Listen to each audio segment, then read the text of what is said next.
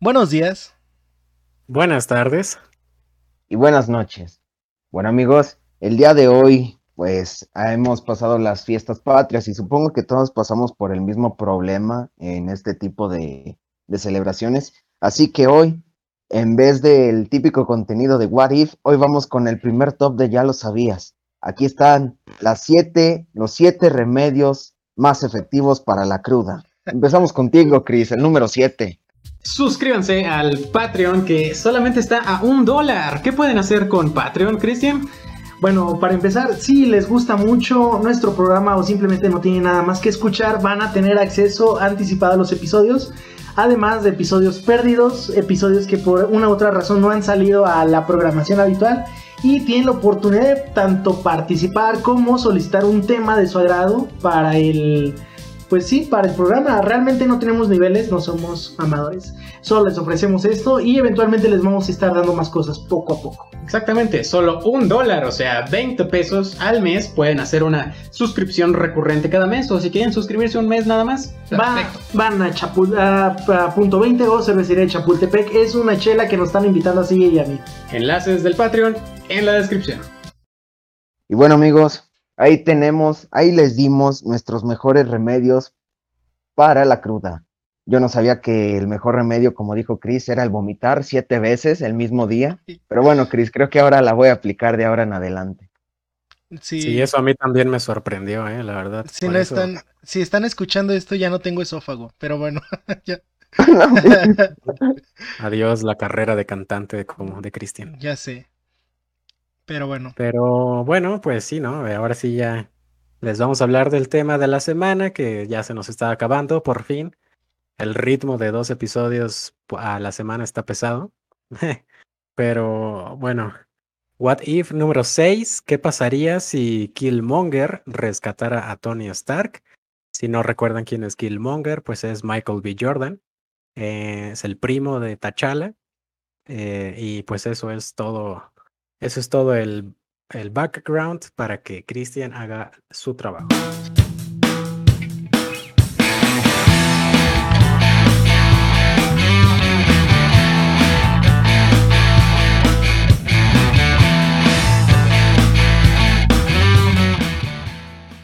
Bueno, eh, es muy interesante este capítulo. Para empezar, porque juntaron a dos personajes que realmente no tuvieron una un, encuentro directo, vamos, en el MCU. Vemos de que Killmonger hizo su debut y despedida en Black Panther. Y pues Tony Stark está presente incluso cuando ya está muerto su personaje. Acá en las películas de Spider-Man, o sea, sigue presente. Incluso le dieron un poquito ahí como a la Tony eh, referencias en WandaVision, ahí. O sea, Tony Stark sigue siendo vigente.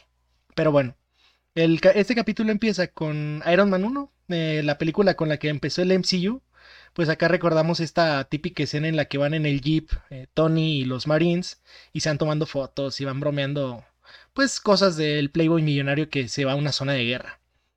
Solo que aquí, si recordarán la película, pues lo que lo dejó prácticamente casi muerto fue que un, cayó un misil justo al atacaron el convoy donde iban y cayó un misil justo al lado de él, ¿no? Y el misil era Stark. Pero bueno, está muy chistoso porque en esto, pues básicamente pasa lo mismo, solo que vemos a una persona que acá bien badas, ¿no? Un guerrillero agarra el misil y lo regresa. O sea, qué, qué huevotes y qué fuerza tiene para hacer eso. Y pues esta persona es nada más nada menos que Killmonger. Eh, como dijo CJ, si recuerdan a Killmonger, pues ya se saben cómo es su outfit. Anda con su traje blindado, así azul, que la verdad no me gusta, bueno, en lo personal, ¿verdad? No sé cómo es Killmonger en los cómics, pero no me gusta mucho su traje. Siento que se entona mucho con esta onda como que militar, eh, special ops que trae este compa. Pero bueno, eh, lo que hace básicamente Killmonger aquí es que, ah, como dice el vigilante en el capítulo, esta decisión puede, aunque salve una vida, puede pues impedir que un héroe nazca, ¿no? En este caso, pues, Tony nunca fue capturado por los 10 anillos. Hay referencia, ahí sí. Ya esperemos esta próxima semana. Bueno, cuando estén escuchando esto, esperemos que el cine ya esté aquí en San Luis. Se supone que estamos en semáforo amarillo. Así que, pues ahí van a ver de un poquito más de los 10 anillos. Em, aquí, después de esto, pues Tony Stark sigue su carrera de decir es que vamos a hacer las cosas mejor Y eh, Killmonger también, dos pájaros de un tiro, ¿no? No solo salva a Tony Stark, sino que desenmascara a Obadiah Stone, el compa peloncito que traicionó a Tony Stark, hizo que lo capturaran y bueno, el que se quería quedar con la empresa, básicamente. Y pues Tony le da el, el, cargo que le da Happy, ¿no? Que es el jefe de seguridad, pero a este Killmonger. Y pues esto va, vemos de que aquí mencionan que es otra oportunidad para un villano, ¿no? Y yo en este punto pensé como, wow, ahora Killmonger va a ser bueno, ¿no? O sea, me quedé como, wow, o sea, esto es algo que sí esperábamos, porque si era un Black Panther, es un personaje que fue víctima de su entorno, ¿no? Fue víctima de, pues, de, su condición para ser lo que fue Killmonger. Así que, pues, dices, como esto es como un fresh start, puede cambiar un poquito ahí la, el panorama, pero a lo largo del capítulo vamos a ver cómo empiezan con este proyecto de que tienen a una especie de sentinelas, como drones que están súper mamadísimos, que son eh, autónomos y que diseñó Killmonger, ¿no? Porque bueno, eh, no recuerdo muy bien en Black Panther, ahí me corrigen si, si alguien sí, pero no recuerdo si mencionan también esta como haz de la tecnología que era Killmonger. Solo sé que era muy inteligente, eso sí lo mencionaron, pero que haya diseñado como que estos planos y Tony Stark como, pues con quién vienes, Master. O sea, él ayuda a perfeccionar ese, ese proyecto. Y eh, lo que nos da, pues, que ya se crearon algo así como una especie del proyecto Ultron, por así decirlo, pero con estos drones, ¿no? Eh, a mí me recordó más a, a, lo que pasa en Iron Man 2 con Industrias Hammer. Ah, sí. Sí, sí, sí. Robots? Sí, de hecho, de, de, hecho, sí es de hasta la, la cabeza, ¿no? Es tal cual. Uh -huh. eh, sí, este, bello recuerdo. Iron Man 2 sí la disfruté cuando la fui a ver. Pero eh, regresando acá, ¿cómo se llama? Pues vamos a ver que esto hace que Killmonger di dice, oye, ¿y si usamos vibranio? Y Tony Stark como, uy, sí me gustaría campeón, pero mi papá usó todo lo que había en la Segunda Guerra Mundial, ¿no? Casi casi para hacer un, free, un disco de frisbee. Pero, pues no, no todo, y saca como que un anillito que trae. Bueno, recordemos que T'Challa y Killmonger son primos, o sea, los dos eran como, tenían derecho a poder suceder al rey de Wakanda, pero pues ahí pasaron unas cosillas en las cuales a, a Killmonger lo, lo, pues nació fuera de su tierra. Y pues esto generó un resentimiento en él. Así que pues ya está el proyecto de acá de estos, este, estos sentinelas terminado. Y vemos que hace aparición Andy Serkins, este, ¿cómo se llama? Mercenario que vimos en, en, en Age of Ultron y en Ulises la de... Ajá, ¿cómo se llama, Marco? Perdón. Ulises Claw. Ulises Claw. Bueno, Andy Serkins para los compas. Eh, aquí sigue traficando vibranio. De hecho, hacen, organizan una compra por parte del gobierno, porque el intermediario, pues el teniente Rhodes, ¿no? Eh, quien no recuerde quién es este compa es War Machine, básicamente, antes de ser War Machine. Así que, pues, él eh, se encarga de supervisar que la compra salga bien y todo, pero pues como es en películas de Hollywood y en la vida real, las compras de armas no terminan bien. Eh, y esto hace que, pues, primero la interrumpe Black Panther. Aquí regresa nuestro eh, amado T'Challa, ya la tercera aparición que tiene en la serie, en diferentes universos, pero pues sí, le están dando un buen homenaje post-mortem. Y él, pues al momento de frustrar esta compra, se enfrenta contra su primo y pues aquí va a ver, vamos a ver las verdaderas intenciones. No les voy a seguir spoileando tanto, no van a ver las verdaderas intenciones de Killmonger. Y yo creo que hasta aquí está bien de reseña o quieren que o, o quieren soltar el bombazo del final. Faltaría lo más interesante que es el final, que okay. a final de cuentas no es un final. Exacto, es sí. Como, es como el episodio pasado que se queda ahí el cliffhanger.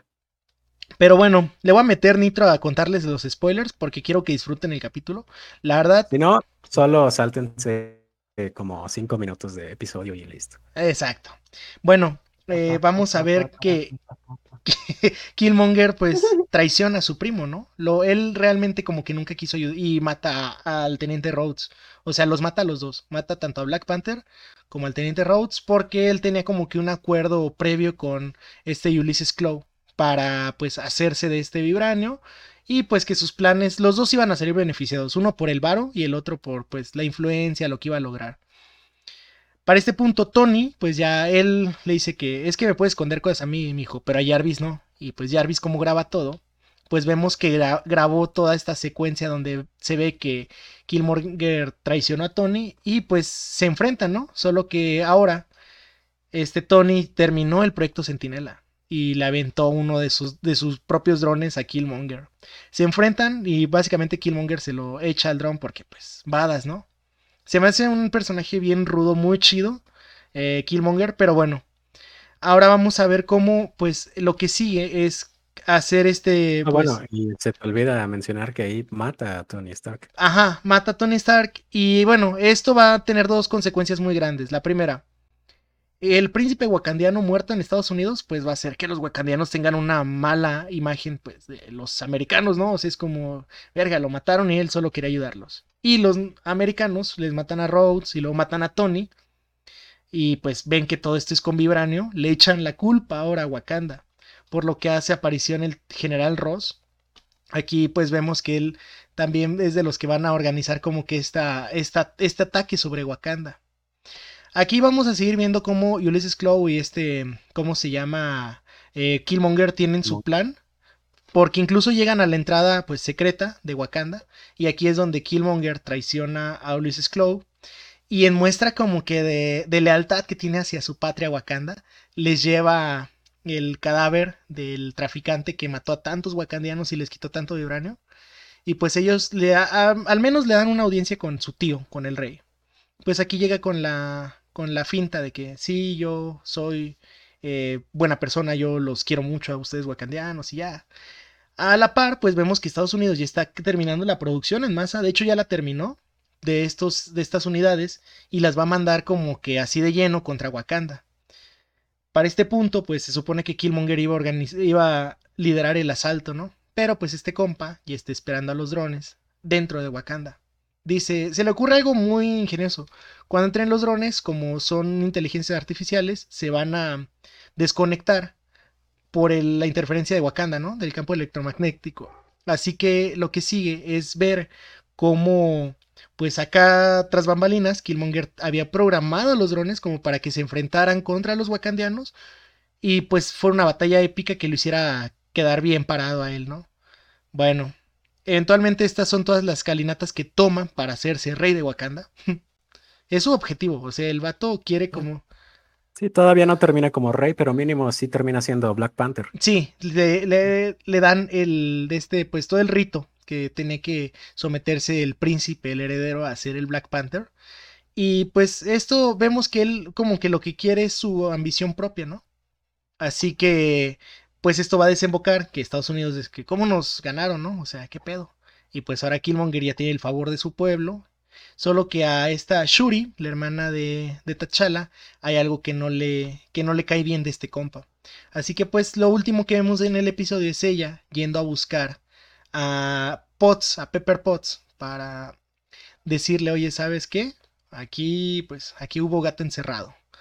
Traigo evidencia de esto, esto y lo otro. Y como dice sigue, nos dejen un cliffhanger porque pues no sabemos si en la segunda temporada vayan a darle continuidad a esa historia que está interesante. Bueno, al menos fue un preludio interesante de algo que podría involucrar a otros héroes. O simplemente digan como, eh, este universo no se destruyó, pero pues les dejamos a ustedes público que imaginen que al final el bien ganó, ¿no?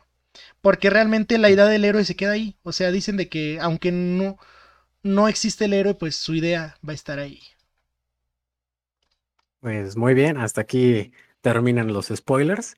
Ahora, Marco, no sé si hay alguna referencia o algo, una historia en la que se hayan basado. Si no hay nada por el estilo, primero platícanos. Y si no, yo sí tendría como unas, un par de preguntas que hacerte por ahí, pero adelante. No, no, no. Pues mira, creo que como tal no hay gran, pues gran guiño, grandes easter eggs ah, en este capítulo, principalmente porque como explicamos, no me acuerdo si fue en el cuarto o en el tercer capítulo, pero bueno, casi todos estos capítulos tratan de ideas originales, no como tal o como se venían viendo en las películas. Pero pues creo que lo más cercano y que de hecho ya tiene una serie confirmada en Disney Plus, es cuando a Tony Stark le roban su tecnología. En este caso, si bien no se la roban, eh, pues se apropian de ella, o sea, como un abuso de confianza, si no mal aprendí de Lick Salas en esos épicos cursos. Pero no, o sea, eh, estoy hablando de Armor Wars, en el cual varias organizaciones criminales le roban su tecnología a Tony Stark y él tiene que vencer primero a su alcoholismo otra vez y luego tiene que vencer a estas organizaciones y robarle su tecnología. Eh, y pues creo que básicamente sería lo más cercano a los cómics que tenemos. Ahora, eh, creo que otro, otro tipo de apuntes que puedo hacer hacia Killmonger es que, como algunos memes de internet indican, es el otaku más respetado por, por todo un fandom, ¿no? Porque como en el capítulo dice, pues el diseño de sus sentinelas o de su armamento, de su ejército, fue basado en Gundam, que es una serie anime que pues trata de construir estos mobile suites eh, entre naciones, pues en guerra. O sea, por decir, México hace uno con sombrero, con un harapo y con botas tribaleras, güey. Y ya, no sé, Alemania hace uno con un vaso de cerveza, con un hot dog en la otra mano y pues así, o sea, eso, de eso se trata Gundam. Y pues también el diseño del armamento, mejor dicho, de la vestimenta que trae Killmonger, a la que Chris dio referencia que no le gusta, te tiene que gustar Insecto porque está inspirada en el traje táctico, en la armadura de batalla del príncipe de los Saiyajin Vegeta. Entonces, son los dos anotaciones que tengo que hacer. Yo no me había dado cuenta de eso, ¿eh? O sea, te digo, a mí nunca me ha gustado ese traje, pero Es, muy obvio, ¿no? O sea, los colores y hasta cómo está distribuido. Pero bueno, sí tengo un, par de preguntas que hacerte, Marco. Eh, la primera es, Killmonger sí, sí, sí existe, ¿no? En las historias de Black Panther, sí, sí existen los cómics de Marvel. Sí, sí existe, pero por decir, es como que un personaje, un villano, mejor dicho, secundario. De hecho, no ha tenido como que grandes confrontaciones con T'Challa. De hecho, creo que el personaje, o bueno, el antagonista principal de Tachar en las historietas es Mbaku, el rey gorila o el gorila blanco, eh, que se ha visto pues también animado, no me acuerdo si en The Avengers, eh, creo tiene un conflicto con él. Y en varios de los cómics eh, principales tiene pues este tipo de conflictos o confrontaciones con este personaje. Creo que Umbaku termina haciéndose aliado, ¿no? De T'Challa en las películas. Sí, es este que está grandote, ¿no? Ajá. Sí. De hecho, eh, también peleó en la última batalla de Endgame, ese compa. Sí, es cierto.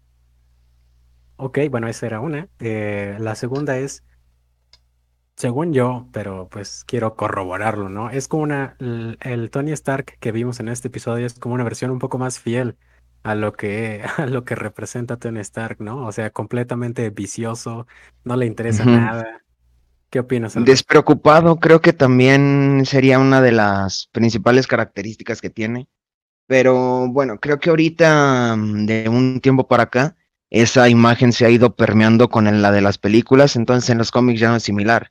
Pero pues anteriormente, estoy hablando, no sé, todavía de los años 2012, eh, 2013 a lo mejor, eh, pero pues venía presentando problemas de inestabilidad tanto emocional como financiera, eh, tenía un rezago principalmente de estos dos aspectos que le digo porque no se podía concentrar precisamente porque tenía problemas con el alcohol. Y si bien ya los había dejado, el síndrome de abstinencia pues le jugaba un poco ahí en contra. Entonces, también venía de, no sé, de eventos, no sé si nombrarlos perdón, fatídicos, pero sí traumantes como lo vendría a ser la guerra civil de superhumanos, una invasión scroll, estar de repente a la cabecilla de Shield y luego ya ser buscado por la otra organización eh, de seguridad nacional. O sea, creo que Tony Stark en estos momentos, como les digo, se ha ido transformando para hacer una imagen más amable, una imagen más eh, fiel a la que vemos en la pantalla grande, pero pues después de haberle mostrado todos los aspectos que les digo, pues creo que sí es un poco no sé si eh, precisamente para que el público infantil se sienta un poco más apegado a él, porque pues a un niño, ¿cómo le vas a explicar que su héroe más grande tiene problemas con el alcohol? O sea, mm, siento que, no, siento que es algo que haría un papá, ¿no? O sea, no, mijo, yo soy alcohólico. ¿Y eso qué es, papá? O sea, ¿cómo te le vas a poner a, a explicar. Ah, pues mira. Y le da un trancazo. No, yo iba a decir, le da un trancazo. no. De hecho, hay una. Hay una miniserie que era nombrado por Marvel como el segundo evento más importante en la editorial desde Civil War. Este se llama Fear Itself. Y bueno, no tiene nada que ver con el capítulo, pero quiero recalcar algo muy importante que ocurre con Iron Man en esta historieta. Eh, no sé si estén muy relacionados con el tema del Ragnarok en la mitología nórdica, pero hablan de la serpiente de Midgard, mm. de que es con la que Thor va a tener su enfrentamiento final. Pero bueno, en este cómic tratan de recalcar, o bueno, de narrar a la manera de Marvel, la batalla entre la serpiente y Thor. Y bueno, eh, la serpiente tiene su ejército, que son básicamente asgardianos con armas asgardianas, o sea, él invoca a siete martillos del cielo como los de Thor, obviamente con sus diferencias, y pues ese es su ejército. Ahora, los héroes de la Tierra no tienen cómo combatir a siete Thors. Y luego más cuando de esos siete Thors, uno es la mole, otro es Hulk y el otro es Juggernaut. O sea, con esos tres creo que la balanza está muy eh, inclinada para la serpiente y su ejército. Así que, eh, no me acuerdo si es en el número 5 o 6, Tony Stark eh, quiere una audiencia con Odín, pero Odín tiene las fronteras cerradas precisamente porque en sus profecías está destinado que Midgard va a caer en esa batalla. Pero Iron Man le dice, bueno, si vamos a caer, por lo menos deja, déjanos caer pues de pie, ¿no? O sea, peleando. Eh, para tener esa audiencia, Tony Stark tiene que dar algo muy valioso de él, y pues él narra o él dice en Asgard, en, el, en, en Yggdrasil, que son las ruinas de Asgard aquí en la Tierra, él sacrifica lo más valioso que tiene para él en ese momento, que es su sobriedad, que lleva más de siete años, ocho años sin haber bebido una gota de alcohol. Entonces, pues empina una botella de, no me acuerdo si es vino tinto o algo. Y pues se pone pedo. y así es como tiene su audiencia con Odín. Odín le dice, pues mira, gracias a este sacrificio voy a acceder a tus plegarias y te voy a prestar el, bueno, te voy a dar personal y te voy a prestar el taller de los enanos que forjaron las armas que tienen tus rivales y que hicieron el martillo de Thor. Y pues bueno, creo que eso sería así como que para dejarlos un poco picados con lo que sería Fear Itself. Vaya, vaya, muy interesante historia. Fear Itself, ¿verdad? Ok. Y no sé si tienes una pregunta que hacerle, Cristian. Yo tengo una más, pero te doy chance de que... Mm, pues no, creo que también la duda que tenía era acerca de Killmonger, ¿no? O sea, de como la relevancia que tuviera en los cómics. Porque no estoy muy familiarizado con Marvel de manera impresa, pero pues aún así no me sonaba, ¿no? O sea... De hecho, bueno, para aclarar un poco más como que su relevancia, eh, nosotros tres, o bueno, que tenemos un poco de la noción del mercado de cómics aquí en México, sabemos que cuando se estrena una serie o una producción cinematográfica, eh, la editorial que tiene las licencias de Marvel aquí en México, Smash, aprovecha para publicar contenido referente a la misma serie o a la misma película. En el caso de Black Panther, cuando se acercó el estreno de su película, se publicó un cómic por, no me acuerdo por quién estaba escrito, pero estaba dibujado por John Romita Jr., mm. que en sí no tiene nada que ver con lo de la película. De hecho, para pegarse un poco más a los eventos que ocurren en la película, publicaron una serie semanal, no me acuerdo si de cinco o seis números, pero ahí el villano principal era Killmonger. Pero, pues para que se den un cuenta de un poco de la relevancia que tiene este personaje, esta serie era como de mediados o finales de los 90. O sea, mm. en todo este lapso de tiempo, Killmonger no había tenido como que una eh, aparición o había hecho acto de presencia en una historia tan importante que se tuvieron que ir para atrás precisamente para publicar una historia donde él apareciera. Vaya. Vaya, vaya. Sí me acuerdo que los Mm. publicaron en, en, en números así semanales, sí es cierto. Sí. Pero no lo leí. No me, no, Black Ah, Panther no es un personaje que me haya interesado. De hecho, Eh, pero me está gustando, me está gustando más Black Panther. No me llamó mucho la ¿O atención no? cuando vi la película, pero ahorita me está llamando la atención por todo el, pues, toda la participación, ¿no? Que está teniendo ahorita en la serie de What If, por ejemplo. Sí le está dando su lugar muy chido. Pero pues, eh, no sé, ¿tú tienes otra pregunta ahorita? Ok, Marco, entonces mi última pregunta, que al principio, en principio nace como una reflexión, incluso desde el mismo título del, del episodio, ¿qué pasaría si Killmonger rescatara a Tony Stark? La idea que se nos presenta, en tanto, aparte de todo el plan malévolo que tiene Michael B. Jordan, la, la idea es que pues, no existiría Iron Man y por tanto como que no existirían los Vengadores. O sea, hemos visto que Tony Stark slash Iron Man ha tenido una importancia tremenda en el MCU, es como que el origen de MCU. Entonces te iba a preguntar si más o menos algo parecido hay así en los cómics o si hay un personaje del cual se desprenda todo que digas sin este cuate no existiría la mayoría de los eventos. Pues mira, eh, creo que lo primero que planteas de que Tony Stark es como que un pilar del MCU, pues creo que en esta misma serie se nos ha contestado de que pues ha tenido tres muertes, ¿no? En tres capítulos ha aparecido y en los tres ha muerto. Entonces, mm, ¿cómo se referían a eso en el capítulo de Doctor Strange? Que la muerte de la doctora Cristina era-. Exacto.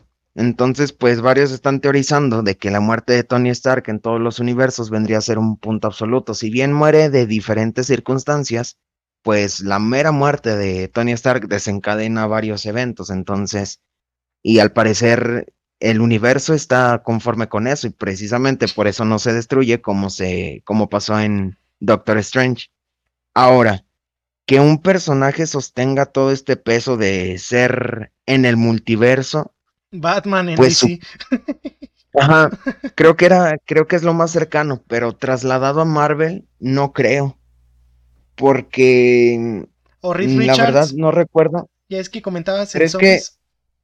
Ajá, pero es que Reed Richards eh, hubiera sido si los Cuatro Fantásticos no hubieran eh, desaparecido de la editorial en, no sé, cinco o seis años, de que la editorial Marvel no publicó ningún título de ellos. Eh, sinceramente creo que en Marvel no hay algo como tal. Como Christian ya lo dijo, en DC sí existe algo. Y de hecho, precisamente los cómics se han encargado de decir de que gracias a la existencia de Batman existe lo del multiverso. Y gracias a Batman también existe el multiverso oscuro. O sea, Batman desencadena todos los acontecimientos, es el punto absoluto de DC y pues de hecho, de hecho se han encargado este Zack Snyder y Greg Capullo de escribir dos series referentes a este multiverso oscuro y a todo lo que Batman desencadena en él, que serían Metal y Death Metal. Vaya. Scott Snyder, ¿no? Scott. Ah, dije Zack Snyder. mi segundo No, Snyder No, favorito. Scott Snyder. De ratas. Eh, sí, es mi segundo Snyder favorito también. Ah, Gracias. Sí, pues, de hecho, sí eh, es Greg Capullo. Ah, ok. De hecho, el día que Mm. estamos grabando esto, pues es el día de Batman, ¿no? Entonces, Sí. de ahí la Ah, importancia. sí. Tengan ahí un buen bonito día de Batman, ¿no? Bueno, una peli Bueno, de ojalá Batman. lo hayan tenido. Hayan tenido, sí. Ojalá hayan visto una peli o algo. Marcos está maratoneando lo que puede de Batman este día. Y yo probablemente vea al rato Batman v Superman como por décima vez, así que no hay pedo. No, no en este día, ¿no? Pero de la- Mañana, si en un periódico aparece joven con vestido de Batman aparece apuñalado siete veces en un rincón, pues ya saben quién fue, banda. Sí, definitivamente fue güey, no. Yo, yo pensé que Marco. No, no. No, pero bueno, pues ya eso sería todo. Cristian, si quieres hacer un último comentario. Y Ah, que no sea como el de la semana pasada, cabrón. Ah, sí. Nada, no, nada más. sí, qué, qué bonito que estamos viendo sí y yo que ha tenido buena respuesta el capítulo de la escena potosina. Bueno, al menos va bien para el segundo día. El primer, bueno, todavía ni siquiera cumple un día el capítulo al aire. O sea, está teniendo buena respuesta. Y si les gusta eso, escriban, por favor. Aparte de Pepe, ya sabemos que Pepe siempre es nuestro incondicional fan ahí que, que nos comenta. Pero recomiéndenselo a sus compas. Eh, páguenle el Patreon a un, a un amigo. Y pues nada. eh, no sé tú, CJ, ¿quieres? Pues yo, yo nuevamente agradecer a Marco. No, no se trata de agradecerle cada episodio, pero muchas gracias por estar aquí. Sí, Me he No, fijado algo hace muchísimo rato que no grabamos un episodio nada más, Cristian y yo. O sea, ya hace ya mucho tiempo. Pero se retomará esa costumbre en octubre que les vamos a traer el octubre del terror, ¿no?